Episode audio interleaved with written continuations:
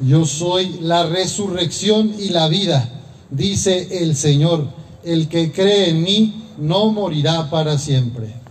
Aleluya, aleluya, aleluya. Aleluya, aleluya.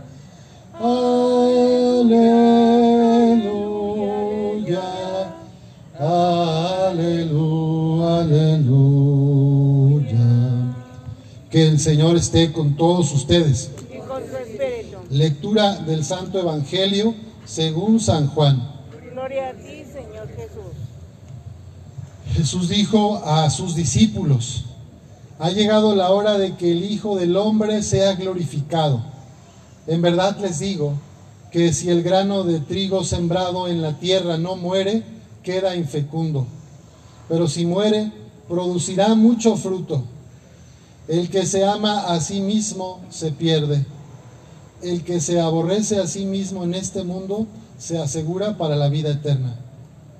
El que quiera servirme, que me siga, para que donde yo esté, esté también mi servidor. El que me sirva será honrado por mi Padre. Ahora que tengo miedo, le voy a decir a mi Padre, Padre, líbrame de esta hora. No, pues precisamente para esta hora he venido. Padre, dale gloria a tu nombre. Se oyó entonces una voz que decía, lo he glorificado y volveré a glorificarlo. Esta es palabra del Señor. Gloria, a ti, Señor, Jesús. Jesús. Pueden sentarse los que tienen donde.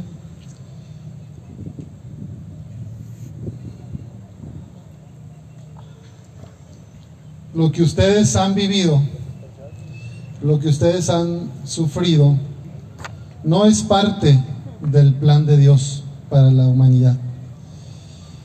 La desaparición forzada de sus seres queridos no está en el reino de Dios, no es parte de este plan. El mal uso de nuestra libertad es lo que nos lleva a hacer daño. Y sus familiares son víctimas de un estado, de una circunstancia sociopolítica, donde prevalece el interés por el dinero y el poder, por el trasiego de drogas, armas, por el control de territorios, por el secuestro, la extorsión, todos esos delitos que dañan a nuestras familias. Sus hijas, sus hijos son víctimas de este, de este desastre nacional, que no es de este sexenio, que es de hace 20 o 30 años, desde el siglo pasado. Desafortunadamente, tenemos autoridades que no hacen su trabajo con toda la ética que nos gustaría. Y yo sé que ustedes han pasado por muchas fases en la búsqueda de sus hijos, por muchos desencuentros, por mucha frustración, por mucha impotencia. Y hoy Jesús quiere decirles que todas estas lágrimas, que todo este dolor, que toda esta rabia contenida, será sanada. Este Evangelio nos dice que si el grano de trigo sembrado en la tierra no muere, queda infecundo. Sé que hay muchas mujeres, mamás buscadoras y papás que han muerto en estos últimos 10, 20 años. Ellos han sembrado la semilla de la lucha que ustedes continúan hoy. Ellos son parte de una historia, de un testimonio de entrega por los demás, que no solo ven por su propio familiar, sino que movidos desde las entrañas empiezan a voltear alrededor y a ver que hay otras mamás y otros papás y otros hermanos que también les arrebataron a sus hijos, a su esposo, a su abuelo. Y, y la idea es que tú y yo, todos como creyentes, seamos parte de este grupo, de estos colectivos de buscadores, que no nos quedemos indiferentes ante el dolor del otro. El Señor Jesús, si algo nos enseñó, es la compasión, es la empatía, es la ternura. Y ese dolor que tú tienes en tu corazón, una herida abierta que no acaba de sanar, puede ser fuente de mucha vida para los demás. Si tú te consagras a Cristo, si te acercas a Dios, Él puede borrar de ti muchos dolores y muchos errores, como los, lo hace con cada uno de nosotros. Y Él puede hacer de ti una persona que transmita esta buena noticia que transmita el mensaje del reino de Dios. Jesús dice que el que quiera servirme, que el que quiera servirlo, ha de renunciar a sí mismo. Y, y Jesús dice, ahora que tengo miedo, ahora que tengo miedo, me voy a echar para atrás.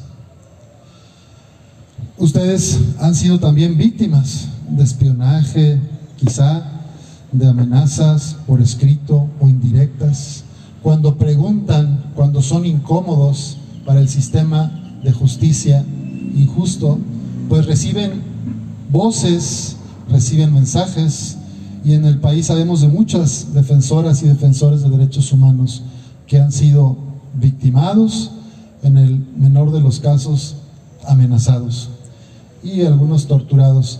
Y hoy Jesús también viene a reforzar nuestra entrega para que no nos quedemos al margen, para que sin descuidar a tus hijos vivos y a los que estás buscando y a tu esposo, a tu esposa, puedas seguir luchando por un mundo mejor. Sabemos que es algo tan complejo y que no puedo hacer ningún juicio porque no he vivido eso, pero sé que muchas familias se han separado, se han roto por esta situación tan injusta de las desapariciones. Y hoy Jesús también quiere decirte que hay sanación, que hay salvación en esa familia fracturada, que se puede volver a reunir lo que se separó, que con la gracia de Dios, con un poco de humildad y algo de esfuerzo, se pueden reconciliar las familias desavenidas, las familias que se han separado. Cada caso es distinto, pero Cristo busca que los desaparecidos aparezcan. Y ustedes son las manos de Cristo, los ojos de Cristo, los pies de Cristo, la, mirada y la palabra de Cristo que sigue buscando a sus hijos, a sus ovejas queridas. No hay nada humano que a Dios le sea indiferente. Dios es nuestro creador, es nuestro Padre y su Hijo vino para mostrarnos cómo hacernos responsables y acompañar a los que sufren. Y Dios es un Dios de vivos, Dios es un Dios de vivos. No sabemos si nuestro familiar está vivo o difunto, pero se lo entregamos a Dios. Se lo entregamos a Dios.